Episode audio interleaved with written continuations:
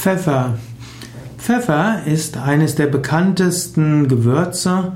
Pfeffer ist vielleicht sogar das beliebteste exotische Gewürz. Typischerweise im Restaurant hat man immer Salz und Pfeffer in einem Streuer. Pfeffer schmeckt scharf und würzig. Pfeffer regt auch die Verdauung an, deshalb wird Pfeffer gerne auch zu den Heilpflanzen gezählt. Pfeffer kann eingesetzt werden bei Fieber und Halsentzündungen. Man kann auch mit Pfeffer gurgeln. Pfeffer ist auch gut bei Magenschwäche und Pfeffer wirkt verdauungsfördernd. Pfeffer wird, der lateinische, das lateinische Wort von Pfeffer ist Piper nigrum. Nigrum, also schwarz und Piper heißt Pfeffer.